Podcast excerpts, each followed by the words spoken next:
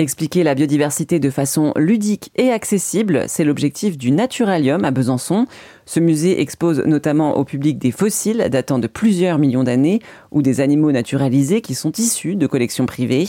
Geneviève Barbarin est la médiatrice scientifique du Naturalium. Les dons qui ont été faits, souvent, ce sont des personnes, du coup, euh, alors soit qui ont découvert des choses dans la région ou sinon qui proviennent d'exploration en fait euh, d'ailleurs. Donc on peut vraiment trouver euh, des choses qui viennent du monde entier hein, finalement. Donc on a l'ornithorynque hein, par exemple qui est un animal qui euh, vient d'Australie, euh, qui est représenté ici alors qui n'a pas été trouvé en Franche-Comté, hein, mais du coup qui a été donné et qui nous permet de montrer un peu les spécificités des animaux qui peuvent être ailleurs. L'ornithorynque très très particulier d'ailleurs comme animal. Ça a été très difficile de le classer. Il est classé dans les mammifères, mais euh, il a quand même un bec de canard, il a des pattes palmées comme les canards, il a euh, une queue de castor, euh, un, corps de loutre, il pond des œufs, mais la femelle allaite quand même. Elle n'a pas de mamelle, le lait suinte à travers sa, peau. Enfin voilà, il a vraiment questionné beaucoup les scientifiques et voilà, on pensait que c'était hyper intéressant de le montrer aussi. Euh, et de montrer à quel point finalement euh, bah, la découverte de ces animaux permet de classer euh, les êtres vivants, parce que je dis animaux, mais en fait c'est tous les êtres vivants, les uns par rapport aux autres finalement. Aujourd'hui, on va même plus loin, hein. on va faire des analyses plutôt génétiques cette fois-ci sur les animaux. Et puis, on a des, des surprises, hein. comme par exemple le daman. Donc, le daman, c'est un, un, genre de petit rongeur. Et finalement, génétiquement, on s'est rendu compte qu'il était plus proche de l'éléphant que des rongeurs dont on parle vulgairement, en fait. Donc euh, c'est vraiment des, choses qu'on découvre maintenant euh, avec la génétique. Et donc là, on est en compagnie de Boris. Alors Boris, euh, oui, c'est un tigre de Sibérie en fait qui, a vécu hein, ici au zoo.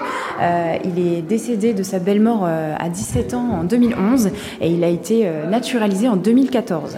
Voilà, donc il pesait presque 600 kilos, il me semble. Aujourd'hui, avec les nouvelles techniques hein, de, naturalisation, la maquette, on va dire, elle ne, pèse que quelques, euh, quelques kilos hein, finalement, puisque c'est comme du polystyrène à l'intérieur. Donc voilà, il est représenté ici dans cette salle pour expliquer un petit peu ben, les moteurs de l'évolution. Voilà, donc expliquer que euh, la sélection naturelle, du coup, euh, va, euh, va permettre en fait la sélection de critères hyper intéressants pour l'animal, pour sa survie.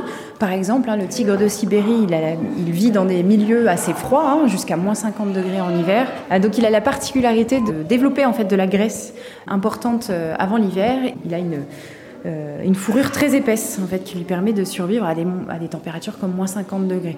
Voilà, donc euh, c'est une sous-espèce hein, du tigre qui vient d'Inde. Donc voilà, si on l'expose ici, euh, finalement, c'est pour, bah, pour le montrer et pour le comparer à d'autres félins comme le chat sauvage ou le serval. Le serval est un petit félin qui vit dans, les, dans la savane, par exemple, donc qui lui est complètement différent du tigre de Sibérie. lui, au contraire, hein, il va on va faire en sorte, lui, il va faire en sorte entre guillemets de combattre la chaleur euh, de, plein de manières différentes. Donc pour montrer que voilà, donc ces animaux, ils sont vraiment adaptés finalement à leur milieu, euh, et c'est ce qu'on appelle la sélection naturelle par rapport au milieu, par exemple. Et simplement, est-ce qu'il a été euh, empaillé ici à la citadelle? Alors non, on contacte en fait des taxidermistes qui le font pour nous hein, et du coup qui nous le, le ramènent ensuite. Le Naturalium fait partie des musées de la citadelle de Besançon. C'est ouvert tous les jours de 9h à 19h.